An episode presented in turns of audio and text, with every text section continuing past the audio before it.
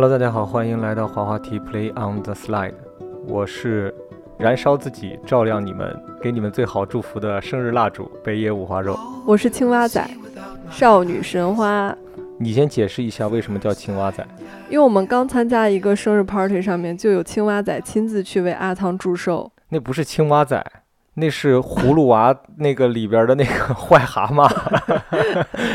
现在各种的商场啊，包括这种 KTV 啊，都会有人打扮成那个坏蛤蟆，大家又觉得他很可爱，就来给大家祝福什么的。对，我就很想要那身衣服啊。OK，好，那我回头给你买一身。可以啊，好吗？我每天都要穿着，我再也不穿其他的时髦时装了，我就要穿那身蛤蟆装。你不穿我看不起你，你必须得穿，穿了给我发小红书。那青蛙仔先帮我们一起回顾一下我们这一周过得怎么样？这周哦，这周过得特别好，怎么好了？就对于我个人而言非常好。我在内里向内找到了一些我新的喜好。内里哪儿啊？哪里啊？往往里面，inside。比如说呢？我爱上了巴赫。我爱上了拔河。哦，因为我们家附近开了一个商场。有一天呢，我就点好了奶茶，自己独自去给我们两个人取奶茶。我在路上就一直在听巴赫。我天哪，我看到了一个不一样的世界。什么样的世界？一个有巴赫的世界。对，我也爱上了拔河。嗯，我喜欢这种人生自己跟自己的这种。角逐？你怎么角逐？你具体举例子，别说这些虚头巴脑的。拔河呀，有来有回，自己的心里边就在这样相互用力。OK，哦，然后这周潘大哥给我染了头发，给我染了漂亮的紫色头发。我再次不得不感叹，就是他真的非常有耐心。于是，在生活里，哎不是啊，手艺怎么样？先说手艺，不要说耐心。呃，手手艺也特别好，特别认真，特别仔细。嗯。然后呢，就在生活里其他时候，如果我们发生了一些小的摩擦，我就会惦记着他这份好，你们知道吗？我想说，他都对我那么有耐心了，那我也应该对他有更多的耐心。就跟有的人要换城市生活或者搬家的时候，最舍不得的就是旁边的某一家店，对不对？哎，我在那家店换了一个人给我剪头发，感觉不对了，就那种感觉是吗？不是，那是什么？嗯，就是夫妻间有些等价交换。能懂吧？OK，就是你对我特别好的时候，我就不忍心对你不好。嗯，我在想说，你坐在那儿腰酸背疼的，给我先是漂漂了两遍，又上了颜色，然后特别认真，每一缕发丝你都负责。如果要是换换一个男的，可能早就撂挑子了。你在这件事上没有得到任何好处，但你却愿意为之付出这么多，你的时间、你的耐心、你的体力。我也有一些好处。你得到什么了？就我还挺喜欢干这件事儿的。这是在给我自己的 喜好买单，就我不挣钱，但我但我挺开心的干这种事儿。天呐，朋友们，你们听听，就是这个世界上没有人是那个呃不计回报的对你好，他们总是得图点什么。就说到这个话题，真的是没有，真的没有。我觉得这种等价回报，当然了，有的是能够明码标价的，有的是有利益上面的这种说法，但是很多其实它不是。说我主动想要去获取什么，而是在做这件事情的时候，我已经获取了一些东西，内心上面的一些。然后我喜欢给你染头发、漂头发，还有一个很重要的原因是我每次给你漂染的时候，我都会想到我爸妈，因为有一年回家的时候，我有给你拍照片，当时我们两人还没结婚。嗯，我回去之后，有一天早上我起来，我爸妈在阳台，我爸在给我妈染头发，然后那个画面让我觉得。很温馨，你不会把我当成你妈了吧？我就觉得，你看，那我爸能获得什么呢？其实他获得的就是他跟他的另一半在这个环境下的时候，他自己内心的一种快乐。所以你们家喜欢染头发是祖传的，从你爸那代就开始喜欢。对，可能是。就是你们家本来应该是当潘托尼，我们家应该是就是漂染世家。还好是漂染，不是别的。你有点肮脏，我要给你漂干净。这周因为慢慢工作很多，所以我们两人都是一种，我觉得这周到后半段我们都是一个比较疲惫的一个状态。但这周还经历一件事情，很重要，你竟然忘了？我哪忘了？我们给阿汤过生日，哎，这不就是为了把这句话让你说吗？你就真的是还我忘了？我能忘吗？这不是今天要聊的东西吗？啊，我们这周最重要的事情就是给我们最好的朋友之一的阿汤过了他的。多少的大寿？二十三大寿，啊，二十三岁的大寿，挺开心的，然后但是也挺疲惫的。这也是我们今天要聊的一个话题，就是关于过生日这件事情。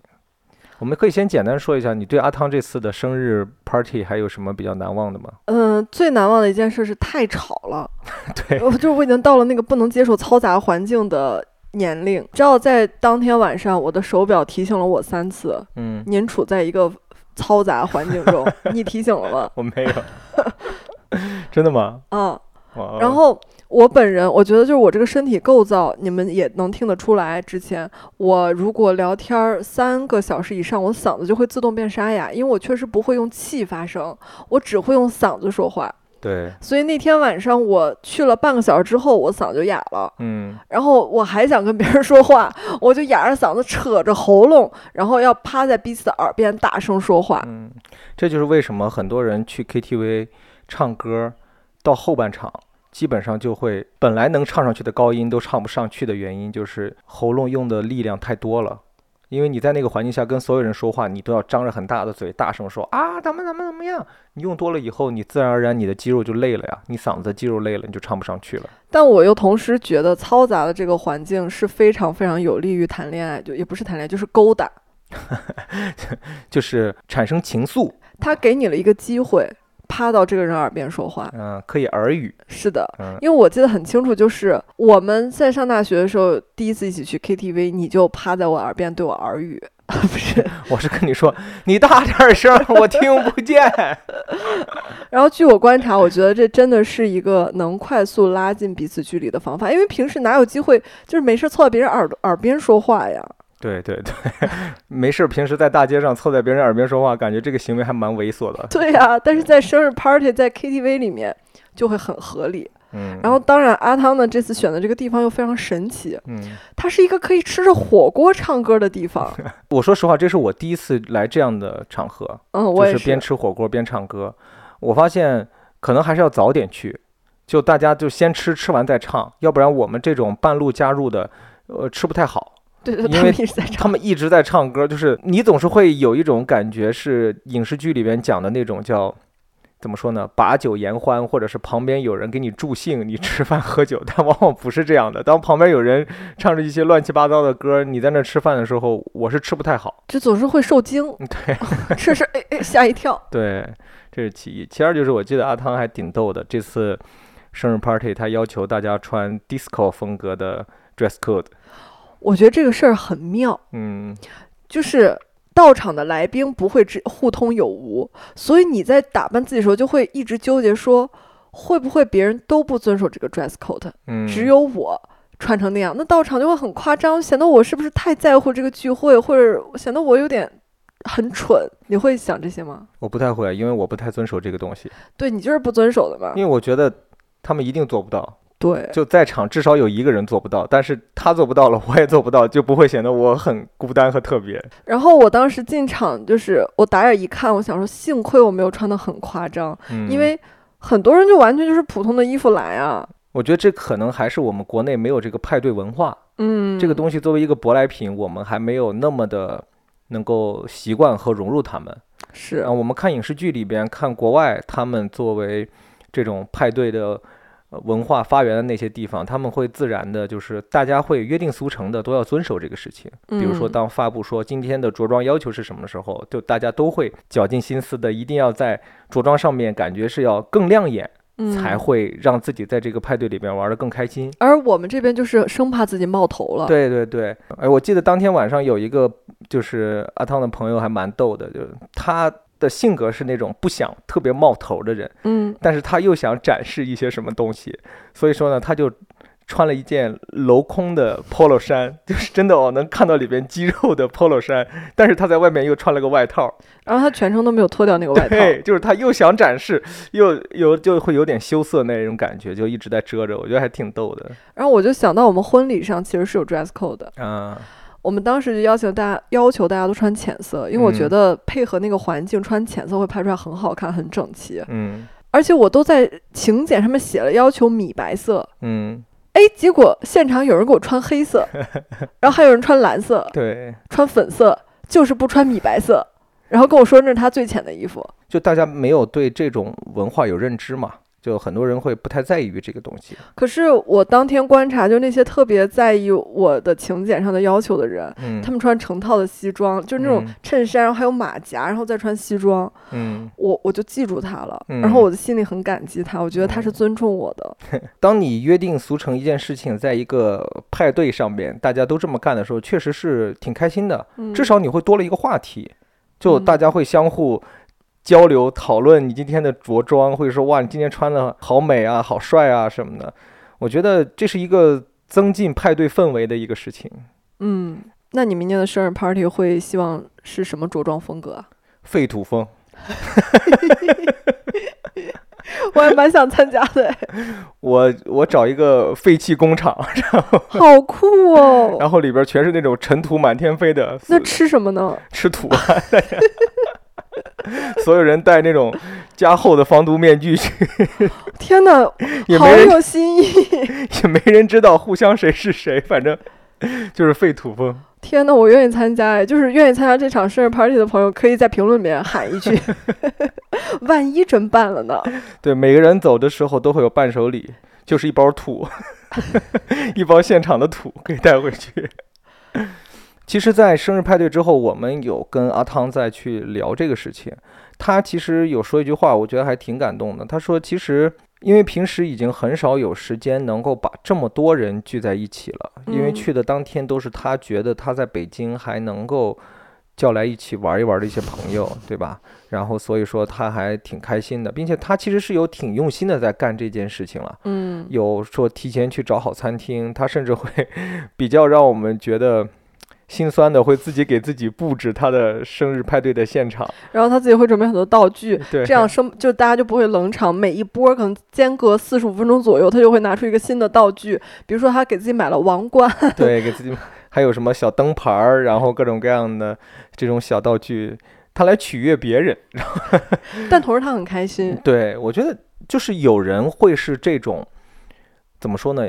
类似于付出型人格吧，就是他会觉得我做一些事情让别人开心，当我看到他们都在笑的时候，哎，我的心里边就会觉得很满足，很开心。你们知道前年他有，就是前年他更让我心酸，他自己还打印了易拉宝，然后还打印了一个什么横幅贴在后面。但是呢，在 KTV 的现场，那个东西又贴不粘，对，然后大家都在唱歌，他自己一个人在后面贴他那个庆生的东西。为了不让那个东西掉下来，他还用手在一直摁着跟我们拍照，真的，当时那个画面蛮心酸的，但我能感受到他自己蛮开心的。对，就是虽然很荒诞，但他很开心。这可能就是到了这个年龄阶段过生日对他的一个意义。嗯，当然了，这次阿汤生日也有一些蛮搞笑的一些事情。呃，阿汤有给我们介绍旁坐在我旁边的一个一一位女士，说他跟这个女士是第一次见面。我们真的互相都不认识，然后他第一次见这个人，我们就更不认识了。他说这个人是之前他们在工作上面有一些交集，但这个交集仅限于在网络上面。对。然后好巧不巧的，今天就说了一句，说阿汤就想约他一起出来吃饭吧。然后觉得呢，这个时候又是一个比较大家一起能来的，又是都是同行业的人，就把他叫过来了。这个姐姐来了之后呢，跟周围所有人也都不认识，她就整场在那儿埋头吃东西，呃，你说他埋埋头吃东西，有没有是为了掩饰自己尴尬的成分？肯定有啊。我有在偷偷观察她了，嗯、她会觉得我一直在吃东西，这个行为是不是没有很好？所以说他想要不要也让也稍微展示一下自己，或者是跟大家产生一些互动。他想去点歌，结果他一起身看到那儿有个人站着在正在点，他立马就转身回来，又坐下又开始吃东西。他给阿汤送了一盒那个什么手冲咖啡，我觉得特别逗。然后这是阿汤的这种人的性格，嗯，就是他会愿意搞一些这样的事情出来，在我们听起来蛮荒诞的，但是他自己觉得挺好。他会说：“你看，我之前跟他工作上面有交流，然后一直也没请他吃个饭，正好我过生日了，然后我有场地有饭，我就请他来吃饭，然后他还挺开心的，然后我们又见了面，又介绍了别的朋友给他，哎，一举多得。但我觉得最搞笑的是最后一个那个姐姐离开前的最后一个画面，嗯就是她要走了，但是还有一个人微信他没有加。嗯，她站起来就说：“我可以加下你的微信吗？”然后就说：“哦，好好好。”然后他加完就说：“拜拜。”她就火速就离开那个现场。对，确实对他而言，对这种参与者而言，是挺尴尬的，一个人都不认识，去那以后一坐，你也不知道该该跟谁聊天儿，嗯也不好意思唱歌，嗯，对吧？就会很放不开，很玩不开这种感觉。但是对于我们这种旁观者而言，我们坐在那儿也会有这种感觉。呃，如果我未来要创作一个故事有生生日聚会这场戏的话，我可能会加入一个这样的角色，就是跟所有人都毫无关系的一个角色，就甚至跟过生日者的本人都没有见过面，我真的太好笑了。就是他不会影响你的故事的主线，嗯，但他会告诉周围所有人，就大家都会有的一种感觉，就是尴尬，就是把这种尴尬再给你们还原出来。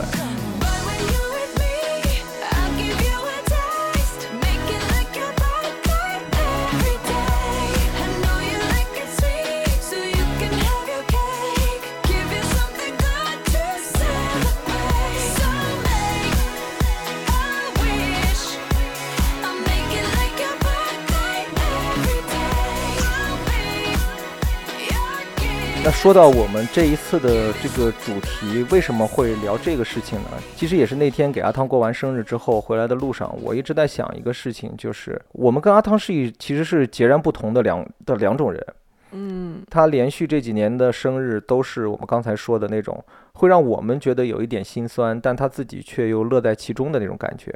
然后我们也就接受了他喜欢这种折腾，这种让别人看起来心酸的生日派对。对，我要再标注一下这个心所谓的心酸，就是过生日本人从头忙到尾，而他为了取悦在场的每一位朋友，让大家玩的开心。然后让周围他的好朋友觉得有那么点儿心酸，是这种意思啊。我因为我会觉得过生日这个人今天就不应该这么累，嗯，但是他会把自己搞得很累。按道理说，过生日的人应该是坐在那儿接受别人的祝福，对吧？别人过来跟你敬酒啊，祝你生日快乐呀、然后什么一起的，然后他会很开心的跟大家一起玩的这种。然后，但是阿汤就会是那种，他要站起来找所有的人，然后呢，还避免大家尴尬，然后要介绍大家相互认识啊，怎么样的？但是他后来也说了一句，他说，一般现在我在这种场合就会尽快的把自己灌醉，然后进入到以一一种比较忘我的状态，这样就不会觉得累了。当然，这一期想聊生日这个事情，就是我发现我们对待生日态度其实跟阿汤是完全不一样的，特别是这五年，对我回忆了一下，我近五年的生日都是咱俩过的，我也是啊，就没有别人。嗯，哦，有阿汤，对，有阿汤有戴凯，就最多就是几个朋友一起吃个饭，嗯，但不会那种热热闹闹的感觉。不超过四五个人，嗯大家一起吃个饭，最多就是回到家里边来，在家里边再喝点酒。嗯，基本上都是这么过的。我四月份过生日的时候，就是大家一起，呃，四个人吃了一顿饭，然后回到家里边来，在家里边用电视唱 K，喝了点酒，到十二点钟祝福一说散了，然后开开心心就睡觉了。你说到这个，我突然想问，正常过生日，你是会在生日当天一起吃饭庆祝，还是生日的前一天一起庆祝，然后待到十二点？比如说你是二十六号的生日，嗯，你的 party 是会办在二十六号还是二十五号？二十六号，对啊，嗯但阿汤是在他的生日的前一天。，OK，那可能每个人习惯他不一样吧。我可能更习惯的是在二十六号当天吃完这顿饭，然后晚上过去十二点，到了二十七号，啊，就说我证明我我的生日来了。对，，我的生日过去了。哦，长大了一岁。但是，我觉得可能每个人的定义都不太一样哈。在座的听众老爷们，谁的生日是当天过还是前一天过？我觉得这个是每个人的认知是不一样的。挺逗的嗯，对，我是因为这几年特别习惯于这种人少且安静过生日这种感觉，我会觉得人太多之后，现在的负担会很大。你的负担点是什么？我没有前几年那么活泼了。哦，你觉得要取悦每一个人很累，我也不是需要去取悦他们，嗯，但是至少我要照顾到在座的一些人的一些感受。你也知道我的性格其实跟阿汤有那么一点相似的，也是那种的。我希望周围人都开心，嗯我会关注到他们。比如说像之前很年轻的时候过生日，看到一屋子十个人在 KTV 里边，啊，我跟有五六个人在那儿去喝酒，在唱歌，旁边那五六个人竟然我用余光瞟到他们各自拿着电话，或者是各自喝着自己的酒，在很孤单的样子的时候，我会立马就觉得是我没有做好。嗯，我就会赶紧的结束这趴，马上跑到他们那边去，再跟他们再嗨起来。哦，对，如果说仅坐着的两个人互相不认识，我会想方设法让他们赶紧都熟一点，然后会三个人一起喝酒，然后哎你们两人也喝一杯啊，怎么怎么怎么样的，会让就大家要尽快的熟络起来，让这个场子比较热闹。因为我特别怕那种在 KTV 里边断歌的情况，啊，没人唱歌了。突然屏幕上面响起来的是我们都没有点过的歌，然后所有人都都不说话了，那一瞬间的那种拒绝黄，拒绝毒是这首歌。那个是到时间了才会有，哦是你的包厢费没了才会有这首歌。我特别害怕的就是那种瞬间的尴尬和安静，嗯，在潜意识里面你会觉得是我没有做好一些事情。所以如果这样的话，你就会一直担心这件事的发生，对然后你就一直试图要做点什么，让这件事不要发生，是的，反而让你感觉很累。对。之前包括上大学的时候，还有怎么样的时候，还好的一点是有一些关系比较好的哥们儿，我们会聚在一起，我不会担心大家冷场的原因是我知道在座的有某一个人能够帮我跟他们嗨起来，就像戴伯伯会帮阿汤嗨起来，就像我会帮你把你的生日派对嗨起来，是一个道理。嗯对，所以说那个时候我还没有特别担心，但是到了现在这个年纪，还有一点很重要的就是，我现在熬夜就会累。我现在你让我熬到个把生日过完，过了十二点，大家一起啊嗨生日快乐，然后喝一杯酒，然后吃完蛋糕，然后再唱一会儿歌，到个两三点钟再回家，我会觉得巨疲惫。那个时候我会觉得特别空虚，我就会觉得我这一晚上折腾这一晚上 到底为了什么？又花了钱，又让自己身体觉得不舒服，我在干嘛？这个事情让我觉得特别苦恼，特别是在三十岁之后。还有一点对我而言很重要的，就是我觉得一个人到了三十岁这个年纪，到了而立之年之后，我不会觉得生日对我的意义有多重要了。嗯，这是我这几年的一个特别大的感受。对你爸妈都忘记你生日了吗？我爸妈不是一次两次忘记我生日了，所以说这个点还好。但我是打内心里边，我不会觉得这个事情对我而言有多重要了。哦，我我其实一直是一个特别害怕过生日的人，嗯这你肯定知道嘛。我每嗯年过生日都会哭，嗯，也觉得自己离死亡又近了一步。这是我在青春期的时候会想的问问题。我在青春期十五六岁、十六七岁那个多愁善感、思维比较活跃的年纪，我会往这些方面去想。哦，我青春期顾不顾不得想这些事情，嗯，我只会想啊，我长大了，我要面对自己的人生了，我要面对社会，面对很多未知的恐惧。但是我在这两年想到的是死亡，所以我就会抱着你哭说，啊 我又离死亡更近了一步。然后我说实话，我一边其实很渴望这种热热闹闹，因为在马上要到我生日之前一周，我会心里突然提醒啊，马上我要过生日了。虽然你知道近几年就是咱们两人一起吃个饭而已，嗯但是我不知道为什么，莫名还是在心里期盼说这一天会发生点什么。嗯我一边希望它平静的过去，嗯，因为对我而言，只是又老了一岁，也没有什么重要的。但是另一边又期望这一天有一些很刺激、很新鲜的事情发生。比如说呢，就比如说，大家全部都打扮成那种丧尸，然后去游乐场玩一整天，你懂吗？嗯，然后大家非常嗨，非常开心。嗯但是我是去年过生日，就是我们当天白天有工作，嗯，然后工作完，我说啊，我们要出门，要出门。但我的生日在冬天，你们知道冬天天就很快就黑了。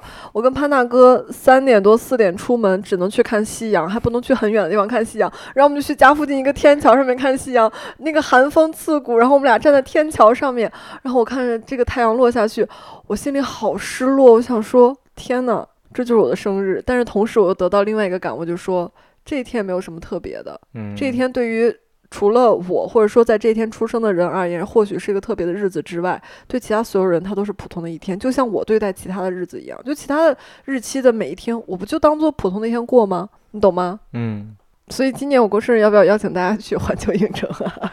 最近是环球影城的那个丧尸主题，哦万圣节。所以我要把生日就配合环球影城挪到 现在过，是吗我？看他们前两天发的，现场还蛮热闹的，好多那种丧尸啊什么的。而且他们还哦，这里不是广告，啊，对，这里不是广告，但我看他们就是为了万圣节，还专门嗯在就是建了一个新的娱乐项目，嗯，临时搭建的可。能就是那个那边有丧尸的主题那种感觉的。这就是我期待我的生日的样子。那今年给你办一个丧尸主题的派对怎么样？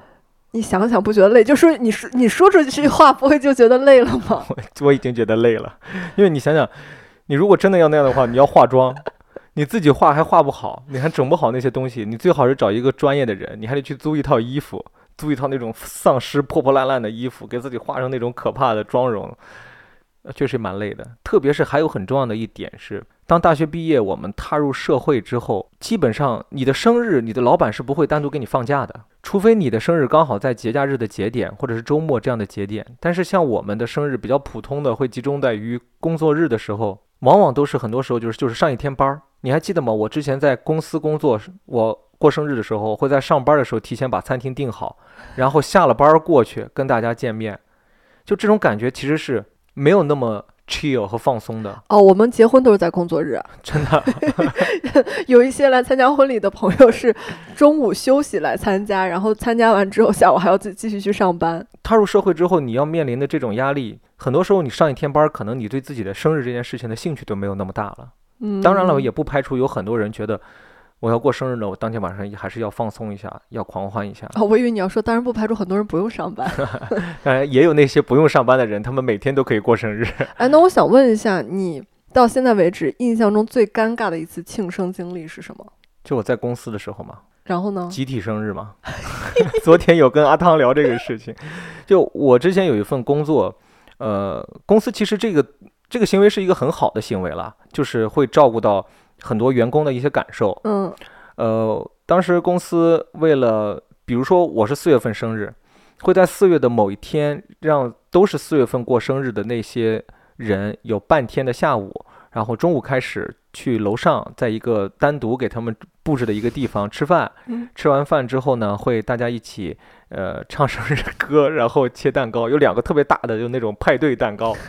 然后放在那儿，然后呢会把蛋糕切好，然后给公司所有的员工，然后会给四月份过生日的人一些小礼物。这其一，其二呢，好像是会给个三五百块钱红包吧。哇，那真算很好的公司了。是，就公司福利其实挺好的，但是这个集体生日派对 这个事情真的是让人挺尴尬的。我有记忆，上一次集体生日派对是我小十几岁上军艺的时候，哎，你知道，往那儿一站，我们需要站在那儿，然后我说这是这四月份过生日的几位寿星，然后我们是五个人还是几个人？嗯然后我们就特别尴尬的看着对方想，今天也不是我生日，也不是他生日，也不是他生日，而是在别人过生日的一天，只不过刚好跟我们在同一个月份，嗯我们大家要一起 Happy Birthday to you，还是在大白天。嗯。旁边还会有 HR 的一些同事啊，还有就是手底下没有什么工作，也没有在开会的一些 闲的的同事会上来一起 在那儿围观什么的，就真的是巨尴尬无比，你也不知道该说什么。当然了，HR 为了活跃气氛，还会说会让我们每人说两句，就自己对生日的一些感慨啊，一些祝福呀、嗯有人会说，就是我希望涨工资，有，肯定哦是有这么着的，但是 HR 哈哈好笑就过 去了。其实心里面会想，明年四月份就不带你喽，真的挺尴尬的。你要在别人的注视下，关键是还有一点很重要的，你跟这些同事没有多熟，在一个公司几百个员工下面，你熟的也就那么两三个人，嗯每天能够中午坐在一起吃饭的，一起聊天的，这帮人都还不知道你生日是哪天呢。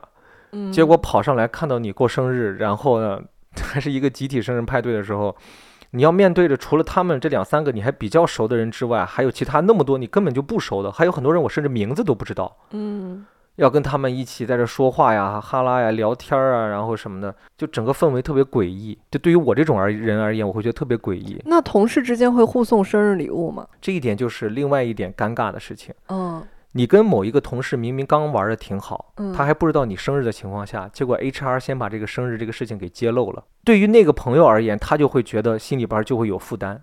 哦，那他生日我要不要给他送一个礼物？我当时有一个同事同事里边玩的比较好一点的一个，他就比较，我就能感受到他的压力。那他后来送了吗？他后来送了，但是虽然礼物不贵重了，他送给我一本儿一本签名的漫画。哦，那他哎，我觉得他这个送的还挺好的，就是很恰当因为但是那个漫画呢，刚好又是我当时在忙的那个项目，哦。就我直接拿我也能拿到。哦，但是他送给我了，我也挺开心。哦，对我觉得就是这种是用了心的嘛，就他还会嗯记得这个事情。嗯就很多时候我觉得人要知足，对，别人能送给你生日礼物，你别去挑，这个东西跟你没有关系。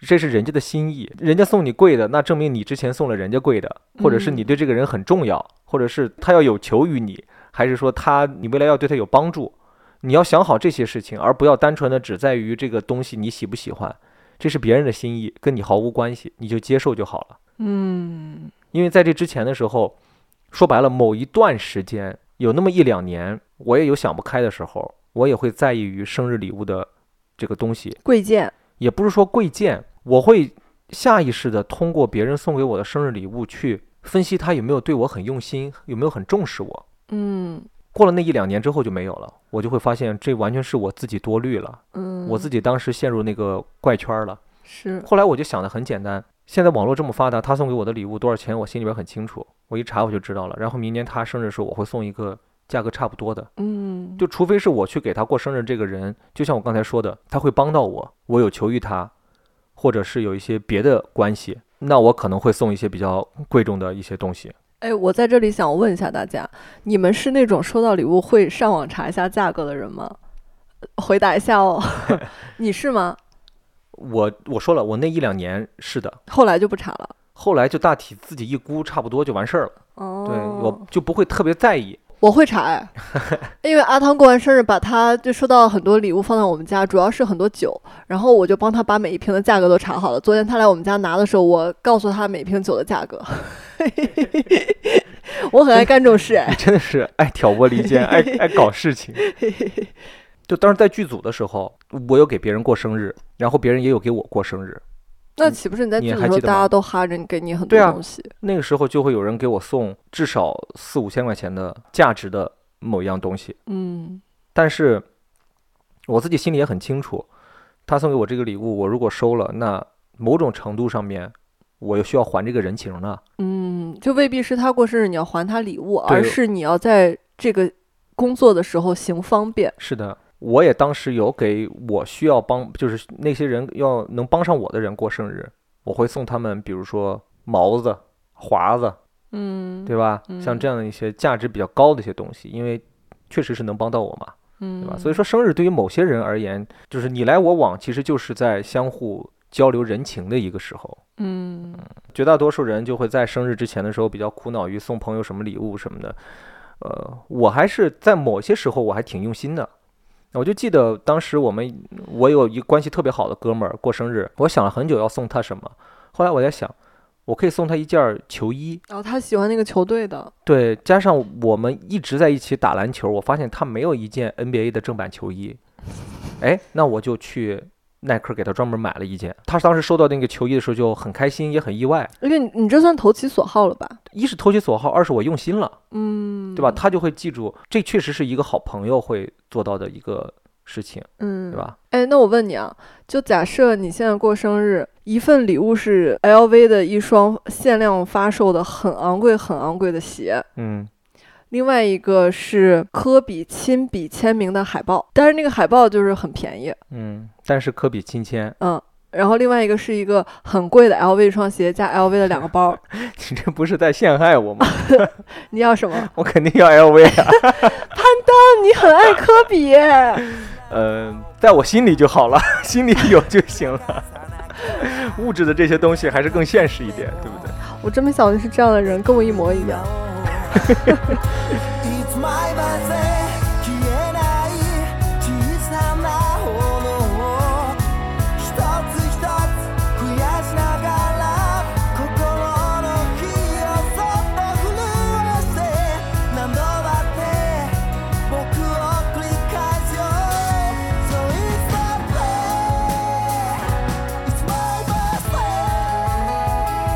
我说真的，最在意礼物的年纪是我们小时候。嗯我记得小时候过生日最期待的事情就是拆礼物和吃蛋糕。对，当然了，我爸妈其实没有拆礼物的这个呃文化在我们家里边，所以说一般都是等待生日这一天，嗯我爸会问我想要什么，嗯，可以提要求。哦，对我记得小时候特别想要一套那个六神合体那个变形金刚，但是平时我爸不愿意给我买，因为当时好像买就得一两百块，嗯。我就只能等，一直等到我过生日的时候，然后跟我爸说，哎，我想要一个这个，然后我爸才会给我买。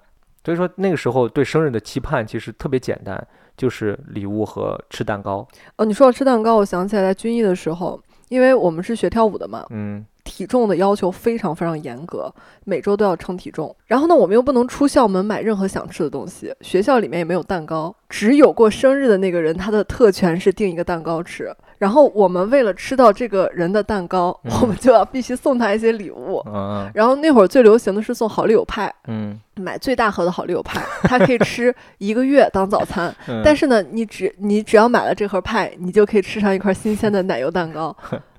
那它的蛋糕上面会写着八一吗？军绿色风格的，就我们也会去外面的蛋糕店哈、但是就是只有过生日有特权订这么一个蛋糕。啊，就是老师给他行方便，哎，对，就是谁过生日谁就有权订这么一个蛋糕。那他会订一个很大的给大家一起分享吗？嗯，就是至少二十个人能吃完的这么一个蛋糕。嗯，然后他也很开心，因嗯为他可以收获很多很多好丽友派。那他会在后期再把这些好丽友派再卖掉吗？不会啊，就是因为你知道我们很难买零食，嗯也很难吃到这些东西。嗯，但是，哇，过生日这边很期待一件事儿，但有的人生日恰巧就是在暑假或寒假，啊啊！所以他永远就只有送出好丽友蛋和好丽友派的份儿，他 都没有就收到礼物的份儿。嗯，对，上学的时候这种，特别是在异地上学，这种是特别尴尬的一个点。我就他永远都没有办法跟同学一起过生日。对我们上大学的时候有一个习惯，就是甭管怎么着，过生日的人要请客吃顿饭。嗯愿意准备礼物的就提前准备，就不愿意就算了。到后来就哎都别准备了，嗯，就互相请吃饭就行了。嗯你想想，这个月你请了我，下个月他生日就互相请了。我们寝室有八个人嘛，嗯有四个人是学期中过生日的，嗯然后另外四个人是假期过生日的。嗯 就大学四年，我们从来没吃上过那四个人请客吃饭，还蛮有意思的。但是都会发个信息祝福一下。我现在想到一个我过生日蛮尴尬的一次，嗯，是也是在大学，嗯哼，我妈突发奇想要来北京给我过生日，嗯因为我的生日正好永远都是在学期，就是要上学的时间里。呃，他的朋友也知道他来了，然后那阿姨就张罗上一起给我庆生。我说，可是我也要跟我的朋友们一起过生日。于是我的生日变成了阿姨开了两间 KTV 的包房，她跟我妈妈在一间，我跟我的三个朋友 在另外一间。然后我就要像你之前你刚刚说的那个要照顾局的人，就要串房。就是我一边要跟我的朋友们唱的很开心，然后还要时不时的去我妈妈和她朋友的那个包间哄他们开心，嗯。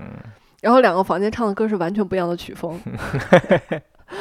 就说到这儿，我就想起来，小石的这个阿姨啊，是一个特别热情的人。对，我们在一起之后，有一年过生日，他就是会记得这些事情。对，他给小石提前打了一个电话，说：“正子啊，你要过生日了，阿姨请你吃饭，我们一起唱歌好不好？”就在这种情况下呢，小石就不太好拒绝他。就你，你也不想扫了老人，也不能叫老人，老 人长辈，对吧？长辈啊，就不太好扫了长辈的兴。但是呢，你又想跟自己的朋友一起玩儿，嗯特别是那段时间，我们是有一群固定的朋友，差不多光那个朋友就六七个人，嗯然后加上另外几个关系比较好的，可能就得十个人左右。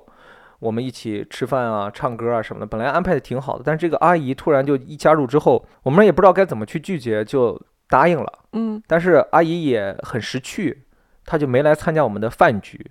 她说 KTV 我来帮你们订，嗯，然后到时候我们一起唱歌。我们就说好好好。那天也是小时过生日，我比较累的一天，我印象特别深。呃，朋友们聚在一起，我说真的是挺开心的。嗯但是我们那群朋友吧，有一点比较尴尬的就是，很多都是做编剧的。然后呢，里边用现在的年轻人的话来说，我感觉百分之九十可能都是 i 人。对，甚至是百分之九十五都是 i 人，就大家相互其实是聊不了什么天儿的，就是平时一对一在一起相处都玩得很开心，或者是一对二三也没太有问题。对，但是人一多，感觉所有人都开始盯住了，就所有人都嗯。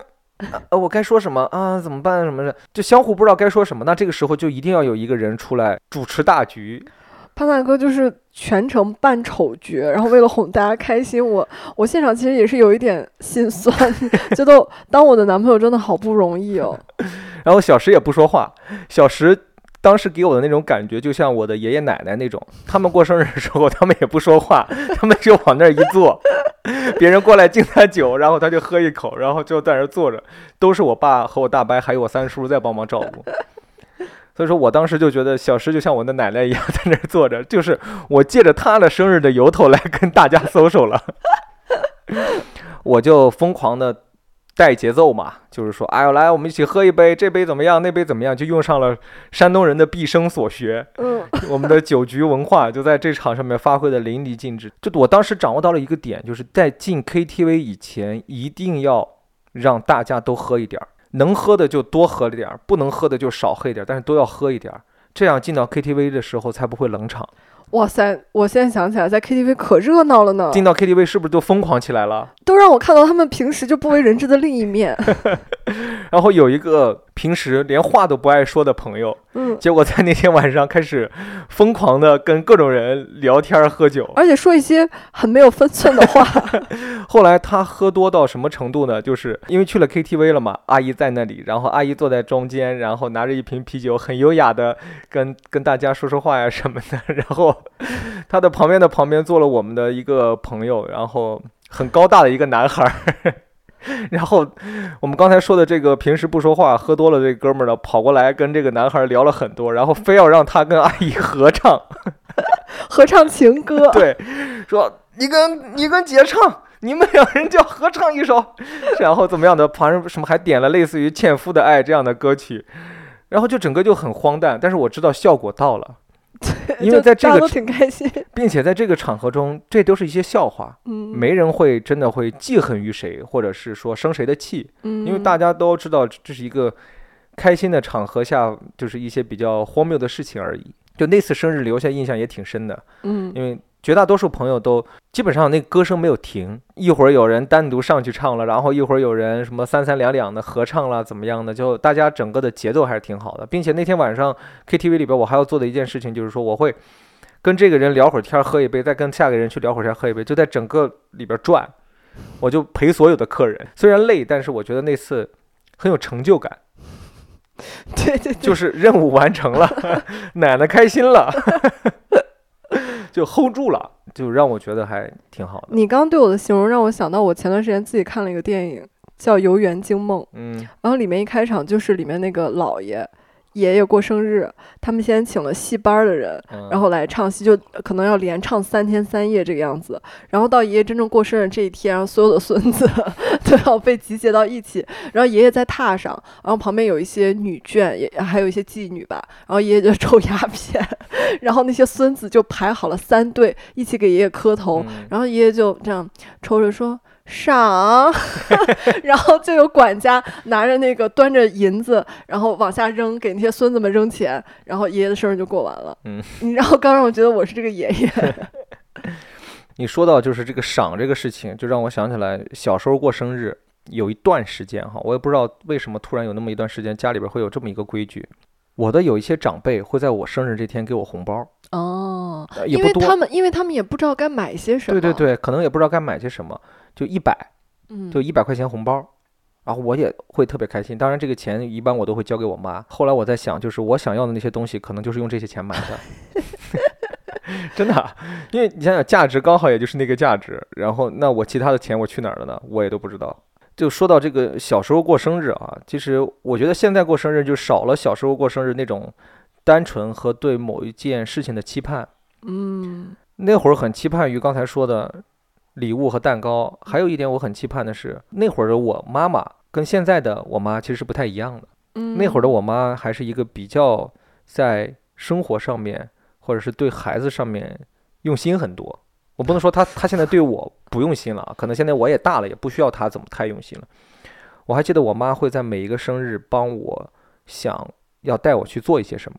哦，我也是，就包括那次你也看到的我那个小海军的写真集，嗯那就是我生日的时候，我妈带我去拍的。当然我自己当时并没有很想去拍，但是我妈约了那么一个机会，她也可能想给我留下来一些纪念。嗯然后我妈会特意的帮我买好蛋糕之后，怕我一个人特别的孤独或者是怎么样的时候，还会叫我哥哥什么过来，还会叫我们院儿里边我的一些发小。还有一年我记得印象特别深，刚刚迷上篮球，就小学的我，然后我妈给我买了一身科比的我有印象，给你拍了一组篮球写真，对对对，当时说我想要一个迷你小篮筐，我妈就给我买了一个，帮我钉在了那个门檐儿上边儿，然后我就拿着那个小篮球往那个篮筐里面投，那就是我印象里边我妈在我生日那天做的很多的事情，就让我觉得那时候我对生日这这件事情的期盼，就是来源于我的单纯，就是目的性很简单，嗯我要获得我的快乐，嗯那那些快乐都是物质上面能表达出来的。你年纪小，你也不会去想到像刚才你说的死亡、别的情绪上的一些变化。哦，但是我每次过生日的时候，我妈都会不经意的说一句什么“你的生日，妈妈的苦难日这个话其实是我觉得压力特别大的一句话。”。我说妈，要不你过生日吧？妈，以后我的生日就是你的生日。就这句话，在某一段时间给我的压力特别大。你妈也会说，我妈不会说，你爸会说，我爸也不会说。这件事情是发生在校园里边，哦，就突然不知道从什么时候大家开始流行说这句话，对，是电视上还是什么上面，然后大家都说你的生日就是妈妈的苦难日。然后我印象很深的就是大家都会在那一天的时候有一些那样的感悟，然后很多人会在 QQ 空间里边写上那样的话，然后来怎么怎么样的。虽然不太理解，但我也受到了影响，嗯，就以至于有连续那么几年，每年过生日时候，我都会觉得我自己有负罪感。啊，你说对不起妈妈。就会觉得是我的出现在这一天让妈妈痛苦了。你妈说没事儿，你领养的孩子，妈没受苦。那段时间压力真的很大，就每次生日都会往这个上面去想，嗯就莫名其妙，你就是受到了旁边人的影响，就旁边人都说你的生日就是妈妈的受难日的时候，你也会不自觉的去往这个上面去想，特别是那个年纪，思维不太受自己的控制，受旁边的东西影响的更多。嗯我也会默认于一件这样的事情。我还在那个时候给我在我的生日上面给妈妈写过信，嗯，妈妈你受苦了。对，就会写一封特别感人，写到自己先 潸然泪下，边写边往泪水往下滴。那张信纸最后叠起来的时候，上面是有褶皱的，是因为被泪水泡过的，就那种感觉的。但现在想想，其实真的蛮幼稚的。那你的孩子，你会在他过生日的时候跟他说这件事情吗？我不会说这件事情，就这件事情跟生日本身对他的意义不大。我觉得一个人活在这个世界上，你需要去认清你自己就好了。在这一天，妈妈是生了你，嗯身体上面是有一些的付出，很大的付出，但是对于你而言，这个东西你是没有办法去弥补的。嗯，你要弥补的并不只是这一天。那如果说你要妈妈身体的伤害让爸爸去弥补吧。你要这么去想，如果说你真的是觉得这是受难日的话，那这个受难日是长达可能十个月的受难日。嗯妈妈的不适，妈妈的身体的不舒服，为了你的出生而做的那那些事情，不是在于那一天而已。但那天确实也很痛啊。是啊，但是不是仅限于那一天嘛？哦，就每一天，就是对我我的存在就让我妈受苦了。是啊，你要想想你平时气你妈的那些时候，哦，这么说而不是有几分道理。不是在于那一天，所以说你要想的是生日，你就开开心心的过你的生日就好了。你在平时多孝顺你妈，这不是更重要的吗？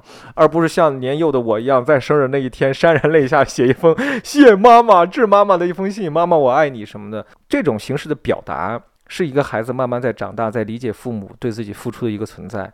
但其实我觉得这种东西如果能够融入到正常的生活中的话，是更好的。你一直在你的心里边，你就记得。你作为一个孩子，妈妈对你的存在是一个什么样的存在？嗯，你理解了这个，就远比你到那一天的时候突然想到我的生日、妈妈的受难日，我觉得来的更重要。嗯对，祝你生日快乐！太多的不甘难以割舍，难以割舍，太多的事没有做，太多话还没有说出口。祝你生日快乐！但是说真的，就在青春期的时候，我觉得我对生日的这个理解变化还是挺快的。刚才不是说妈妈受难日这个吗？嗯，这个想法真的就持续了那么两三年，就没有再持续很久了。后来就开始变成了另外一种意义，生日的存在。什么意义？喝酒。你知道，男孩儿很在意于生日的时候大家招呼在一起，特别是一帮哥们儿，一帮玩得好的人，一起要喝醉，做一些蠢事，然后把这一天度过。从我理解了这件事情，我的生日变成了一个纯正的直男派对，差不多就一直会持续到我大学。我至少我见证过两次，是不是？好无聊啊，真的好无聊。罗汉局，真的是罗汉剧。我记得当时有一次我生日还是在我老家高中的时候，呃，是一个周末，我就会跟我妈说，我说给我一点钱，我要请大家一起吃饭。啊，我妈觉得也无所谓嘛，一帮男孩儿，你过生日，反正那个时候可能我妈也单纯，我妈也长大了，就不会再觉得带着我去拍一套写真，给我买礼物还有什么的有多大意义了。她会觉得，那与其那样你不快乐，那不就让你自己去寻找你自己的快乐就好了。嗯她就会给我钱，让我请大家一起吃饭。我印象很深，我们在一个餐厅点一桌子菜，好多酒，就开始疯狂的喝酒。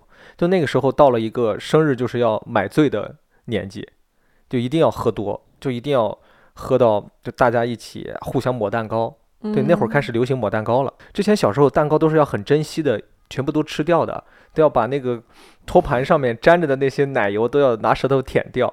但到了那个年纪，到了青春期，十八九岁那个十十七八岁、十八九岁的时候，我们就流行了蛋糕一定要抹在脸上，就开始把人的头往什么蛋糕里摁啊，然后互相抹呀、就要搞得身上全是，就觉得那样才是一种开心、一种宣泄。你们女孩会抹蛋糕吗？嗯，就可能顶多就是打着闹着玩儿会抹一点点，但不会把整个头按到蛋糕里或浪费整个蛋糕，会觉得太浪费了。而且你也知道，我本人是很爱吃蛋糕的，我就一年就等这么一天，我要在晚上十点之后吃蛋糕，谁都不可以浪费我的蛋糕。那真的是不太一样。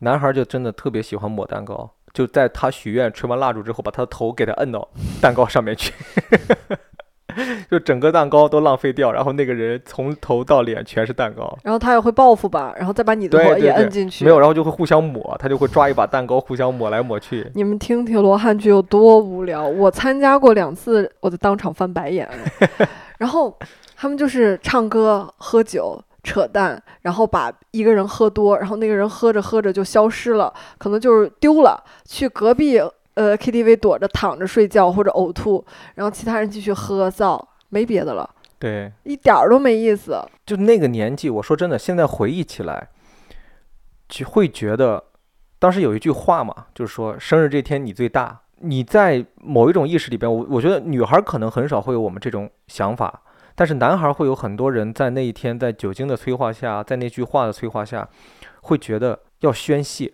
嗯，你要宣泄很多事情，然后加上呢，其实多多少少又会有一些多愁善感在里边。你觉得你在宣泄，你在告别一些东西。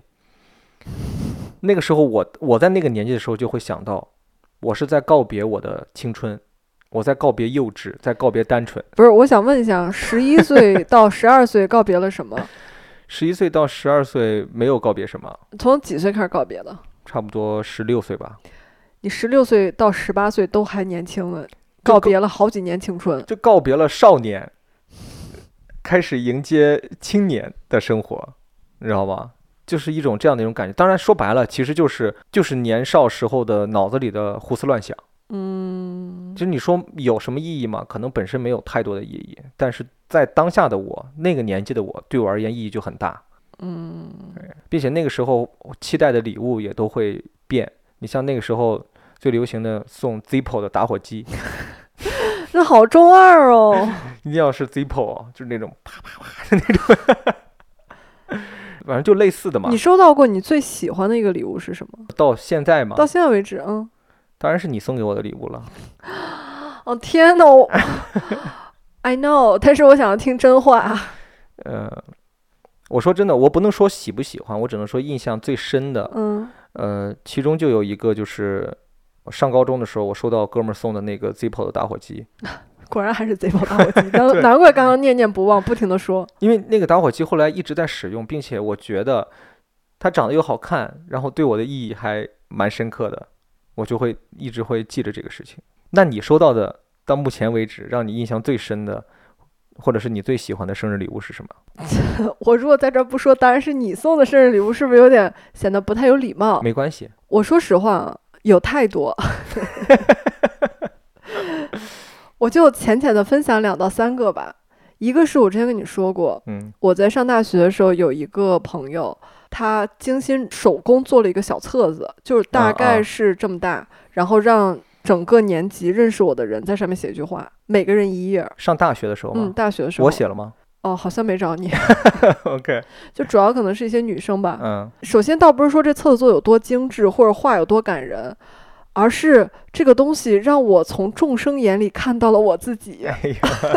见众生见自己了，就直接，就是可能很多人跟你没那么熟，嗯你平时也不会在聊天中刻意的去感受到他眼里的你是什么样的。嗯，就是并不是说他眼里的你是很准确的，就是真的你，但嗯是你能看到说，哦，原来有的人是这么看我的。是的，嗯原来我在某些人心里是这个样子的，那他们会有人写 bitch 吗？原来在你心里，我我是这个样子的。不是，我就说嘛，就有没有人会写一些不好的话？嗯，应该大概率还是没有的。呃，还真没有。对呀、所以说那里面有很多的都是虚假的。哎呀，还见众生见自己呢，迷惑了你自己。那就是一本恭维册，那本册子就是就像是什么皇帝过生日，全国各地的那些官员们给他写的祝寿词一样。OK，下一个呢，我觉得很有意思，就是他们都知道我听摇滚，我喜欢嗯艾薇儿，然后他们就会觉默认我喜欢所有的音乐。嗯，然后有一个宿舍的女孩儿给我买新裤子的专辑，然后呢，但是她的保密工作做的没特别没有特别好。另外一个嗯女孩就提前告诉我说：“哎，你知道她送你什么吗？她送你新裤子。”我说他要给我买一条新裤子，他也不知道我尺码呀。就是我其实压根儿那时候不知道新裤子是谁是什么，但是呢，他就觉得他送的特别妙，嗯他觉得我喜欢摇滚乐。嗯，哦，对你说到这个，我也想起来了。我之前高中关系特别好的朋友有送给我两个礼物，我当时印象还蛮深的。一个是你知道我们上高中的时候，那个时候出去旅游都少，更何况出国了。嗯呃，但是他们家庭条件不是很好嘛，呃，加上假期他爸妈会带他出去玩。他去了日本，他给我买了《海贼王》的原版的漫画，虽然我看不懂，因为上面都是日语，哇哦！但是是原版。当然就只有前两册，但是因为一整套，因为现在都还没更新完。当时你如果全买下来的话，也是有很多本儿，就价格还挺高。但是送给我两本儿，我我到现在还珍藏着。就说明他还是有用心的。对，因为他知道我喜欢什么嘛。就让我想到我小学的时候很很喜欢玩芭比娃娃，嗯然后我的最好的朋友去青岛跟全家人去度假，他拿他的压岁钱，也不是他自己的私房钱，给我嗯买了一身正版的芭比娃娃的衣服，啊，而且是就是当时你知道当时当时年纪还很小哎。对啊，芭比娃娃一身衣服就要一百多块钱，哇哦，而且。那会儿流行就是那种华服，你知道吗？嗯，他就没有选那种东西，因为那个太常见了。他给你选了一身军装。就给你之后都铺好路了。芭比还真没出过这个，他给我选了一身那个和服，啊，就是在那个年代是很很少见的。嗯，然后我就觉得哇，嗯他好会啊！啊，我刚才说的那个朋友，还有第二年生日还是哪一年，又送给了我一张我当时最喜欢的摇滚乐队的专辑，就是林肯公园的专辑。虽然嗯专辑没多少钱，呃，三五十吧，但确实我当时一直很想要那嗯张专辑。当时我们当地没有买到，他从济南给我买的，嗯我就还挺喜欢的。就是有他都是用心的，对他知道我喜欢什么。当然，我嗯说真的，他这种准备礼物方式也很简单，对吧？我说的很实际嘛，因为他比我有钱，他愿意多花一点钱帮我来买一个礼物，他会知道我就很开心，因为他知道我可能自己平时不舍得买，嗯。对吧？这也叫投其所好，那我想知道你回报他什么呢？我都不太记得了。你们这段关系就是不平等的关系，所以后来你们渐行渐远。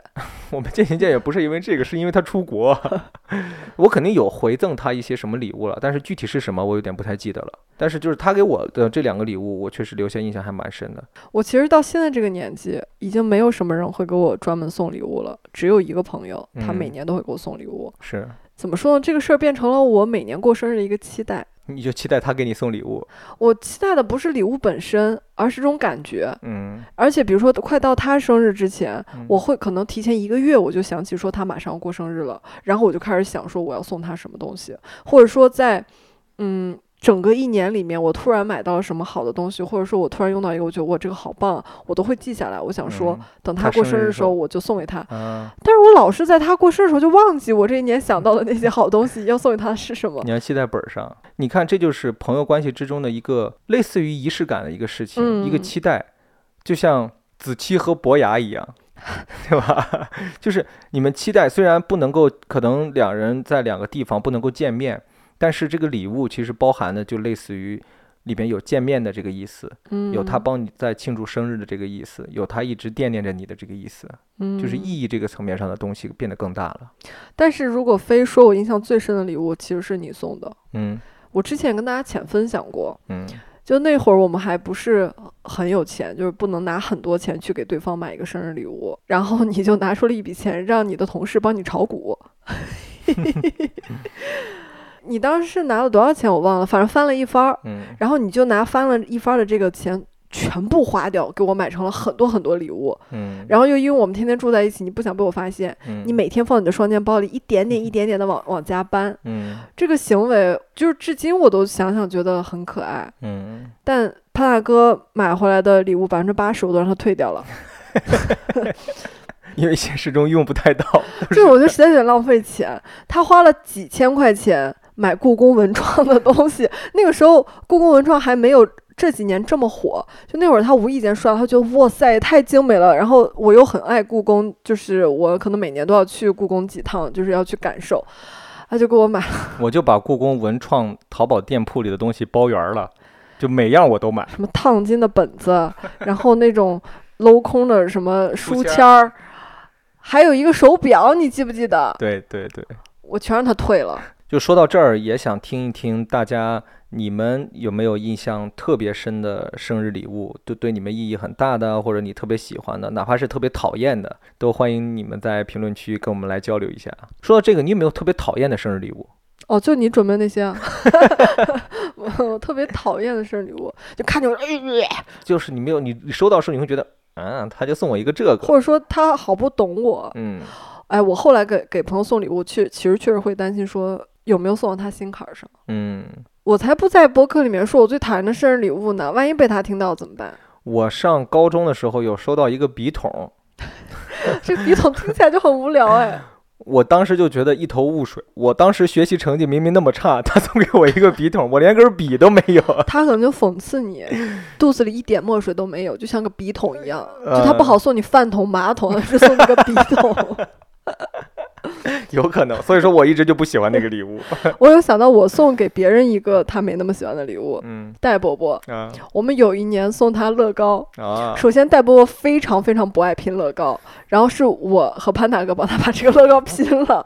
然后因为我们很喜欢乐高的这个过程，嗯其次好像也没有很很喜欢那辆车，因为我们送他了一个呃房车，我就说希望这个房车可以未来我们老了一起坐着去环游世界。后来他搬家，我说哦这个房车你要不要我拿回家了？所以现在那个房车在我们家。你们要想这个礼物玩儿的过程也是我们俩玩儿的，最后礼物还放在了我们家。也蛮荒诞的哈。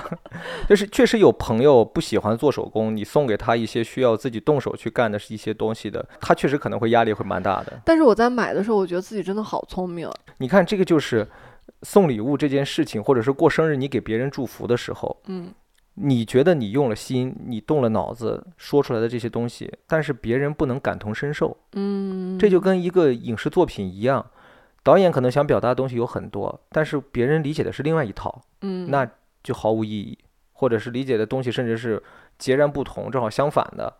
比如说你送给戴博，戴博可能会觉得嗯他们在干什么？他们想累死我呀，让我拼这些。所以说，能够达到投其所好送礼物的人的水平也是有关系的。而且你得足够了解这个人，并且愿意为他花心思。嗯，所以，哎，那现在的你是更愿意收到礼物，还是直接收到同等价值的现金？那就现金吧，因为我是看，得人就是越活越不浪漫。对越活越不浪漫，越活越现实。我小的时候上小学，有个女孩送我了一个紫色的水晶、嗯爱心，其实应该就是玻璃做的，嗯上面还刻着一个箭，射了两个心，下面写着“心心相印”，我都好喜欢。那明明是玻璃啊！我真的我把它当宝贝一样放在我的小宝盒不会喜欢里面你吧啊，啊暗示我。对啊，他其实是但是当年有另外一个女孩也给我送了一模一样的礼物，我在家里有两个紫色水晶的爱心。那可能是他们两人互相喜欢，借你的生日来表达了一下，就供起来了，就在你那儿。但我很伤心的是，有一年过生日你送我了一个包，但是嗯因为搬家那个包丢了，这个我伤心了很久。就是如果它只是一个普通的包，我丢了没有那么伤心，但是我心心念念就是它是你送我的包，并且那个包还三千多块钱。哦，嗯，我还挺伤心的。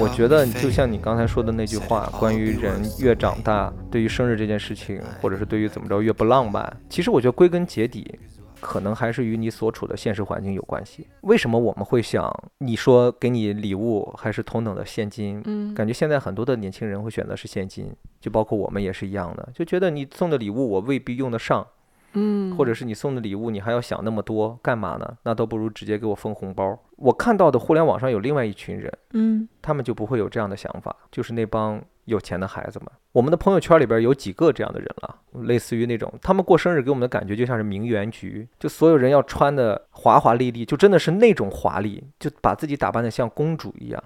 进去就拍照，然后会找一个酒店的大包间，有钱一点、夸张一点的，会搞一些什么类似于像那种水晶的装饰什么的，然后会订那种三层的蛋糕塔、香槟杯，就那种的，很重复哦。我认识的这几个富二代和这和这几个小姐姐，他们找同一家那个生日策划公司吧？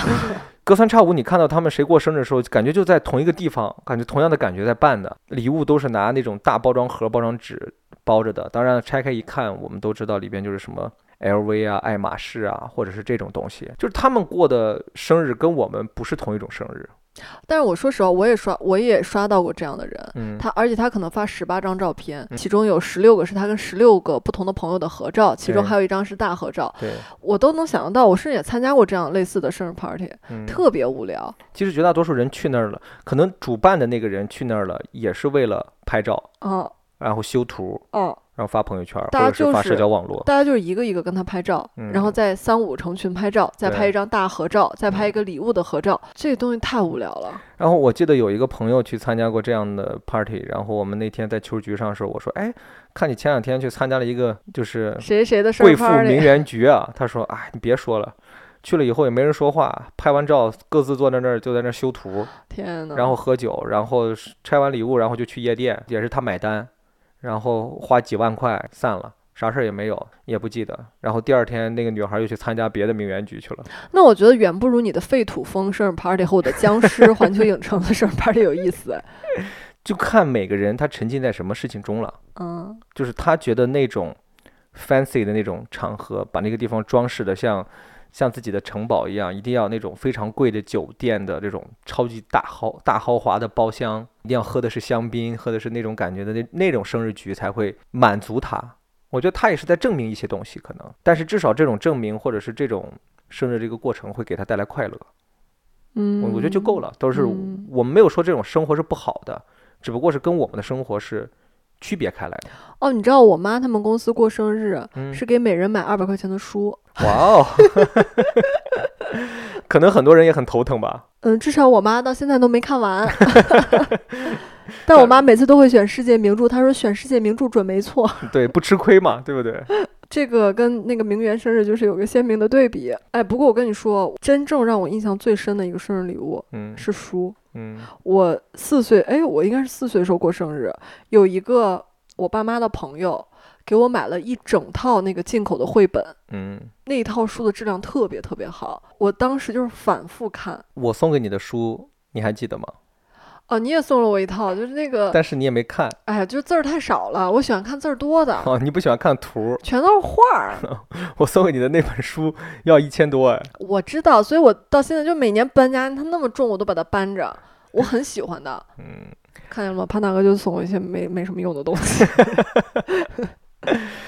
然后其实到了现在这个年纪，为什么越来越不愿意过生日？我其实也一直在自我分析这个事情。我觉得一是可能自己觉得能够聚在一起的朋友越来越少了，这是其一。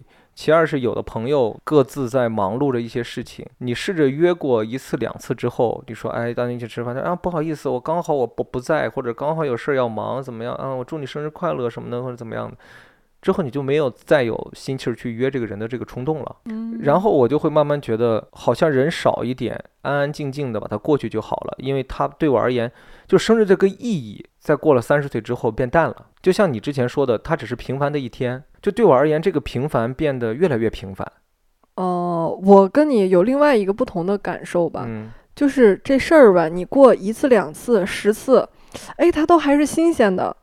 我现在过了三十多次，就这事儿，它就是这么回事儿，对，就不新鲜了。就干的事儿差不多是这些事儿。再加上我这个 I 人真的不喜欢大聚会，嗯，我不喜欢同时跟那么多人 social，我的能力就是跟两人 social。那如果明年你的生日聚会是那种丧尸主题的，哦，我一定要参加但是有一百个人给你庆生，他每人都会送我送我礼物吗？他们没有礼物，但是陪你过丧尸主题的生日派对，他每人给我一百块钱行吗？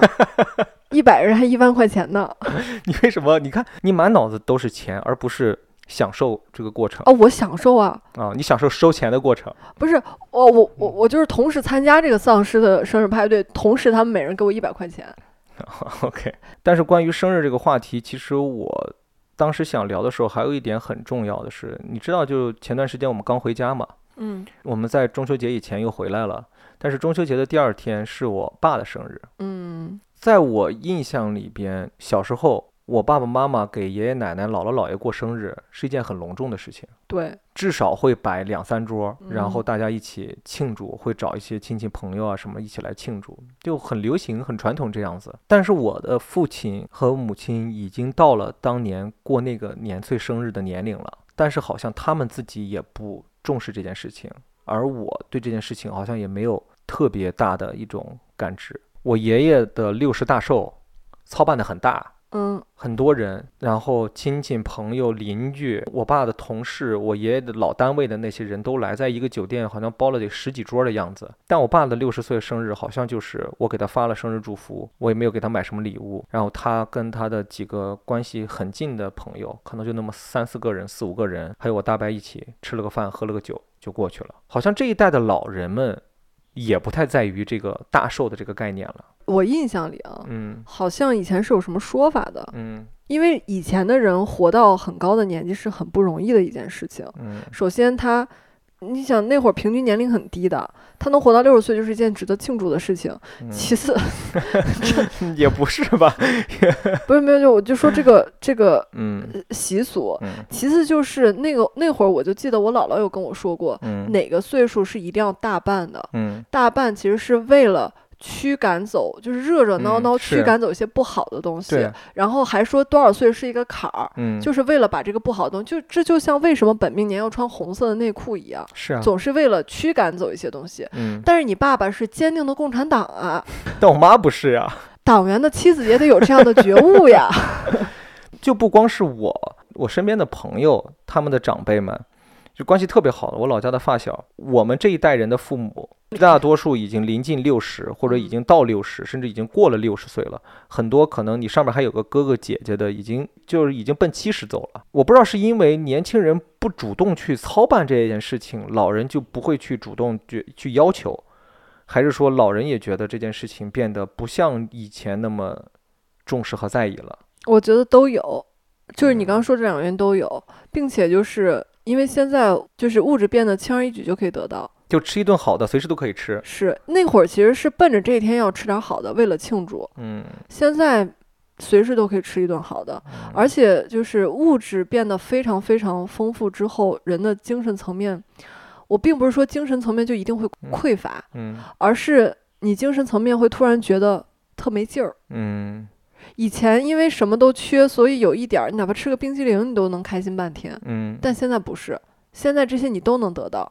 就像刚刚你举的那个名媛的聚会一样，嗯那些东西，你说 LV、爱马仕对他们而言有那么重要吗？其实也没那么重要。他们得到会像一个很穷很穷人突然拥有一个自己很喜欢的东西那么开心吗？未必。所以就是因为大家都对这个东西变得有点麻木了，嗯就连我们才三十多岁都觉得这个事儿没什么意思。前两天我爸过完生日之后，我又给他打一个电话，就有问他，我说，哎，说起来我也挺惭愧，挺不好意思的，也没给你办个什么六十大寿什么的。他会问我这么一句说，怎么叫办个六十大寿？你要叫谁来啊？我后来一想，我能叫谁来呢？特别是我们这一代是独生子女，我们可以请艾薇儿，就是你好像要凑齐，由你来操办这件事情，你本身就是排斥的。嗯、对吧？？因为我们这个年龄的人很很不愿意，或者是我们这种性格的人吧，很不愿意去操办一些这么大的一些事情。你想想就会觉得很累。啊，你没反问吗？你说你想让谁来？不不不，就是我现在就跟你说，你说嗯你爸要过六十岁生日，嗯周围有人跟你说，哎，按照习俗，六十岁生日得大办一场，你得摆个几桌，嗯然后这个事情得是你去操办，嗯，因为你作为他唯一的女儿嘛，因为我们都是独生子女，那我跟你一起来操办。你是不是现在你想想就会很累？我就会给我爸请刘若英啊，因为我爸就很喜欢刘若英。那怎么着？你我你爸妈加刘若英，我们五个人一起喝奶茶吗？对不对？你想想就真的会很累。嗯你要订酒店，然后你要给这些人通知，然后你要订餐食，开始想开始考虑到周围的有一些人，然后有一些你爸在远远方的一些朋友亲戚的，要不要接过来？怎么样？我们的父母那一辈儿上给爷爷奶奶操办这些东西的时候，其实是就是这样的，挺麻烦的一件事情。然后我爸就问我说：“那你觉得你能请谁来？”